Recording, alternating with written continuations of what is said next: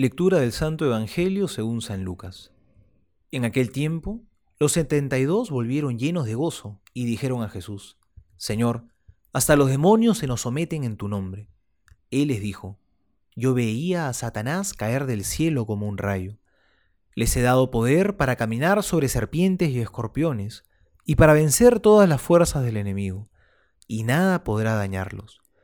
No se alegren, sin embargo, de que los espíritus se les sometan Alégrense más bien de que sus nombres estén escritos en el cielo.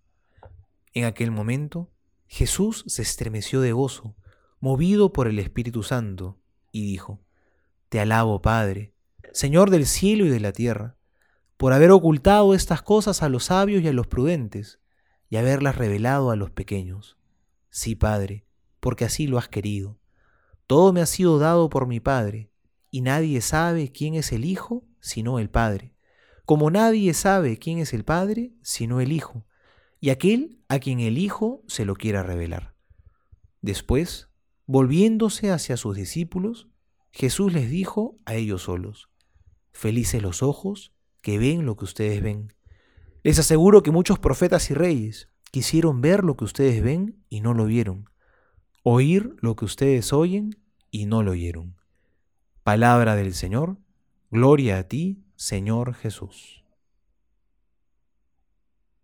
Esta lectura es una lectura muy hermosa porque nos habla directamente de la alegría de Jesús. Dice el Evangelio que Jesús se estremeció de gozo. que puede ser aquello que genere una alegría tan grande en Dios que incluso es capaz de estremecerlo? El Evangelio dice que Jesús se alegra por dos cosas. En primer lugar, se alegra por la obra de Dios va a decir Cristo, gracias Padre, porque has revelado estas cosas a los pequeños. Nos habla en primer lugar del gozo inmenso de Dios, que ha querido revelarse, que ha querido mostrarse a sí mismo, que ha querido hacerse cercano. Se alegra de lo bueno que es Dios.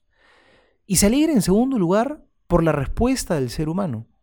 Es verdad que no todos quieren acoger esta revelación que Dios ha querido hacer, pero los que la acogen son justamente los pequeños y los sencillos.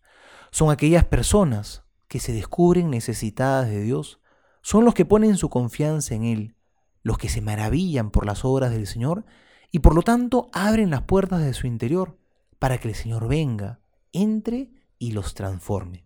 En cambio, los sabios de este mundo, por su autosuficiencia y soberbia, no lo permiten. Es por eso que el Señor dirá también en una de las bienaventuranzas, Dichosos los sencillos, porque de ellos es el reino de los cielos.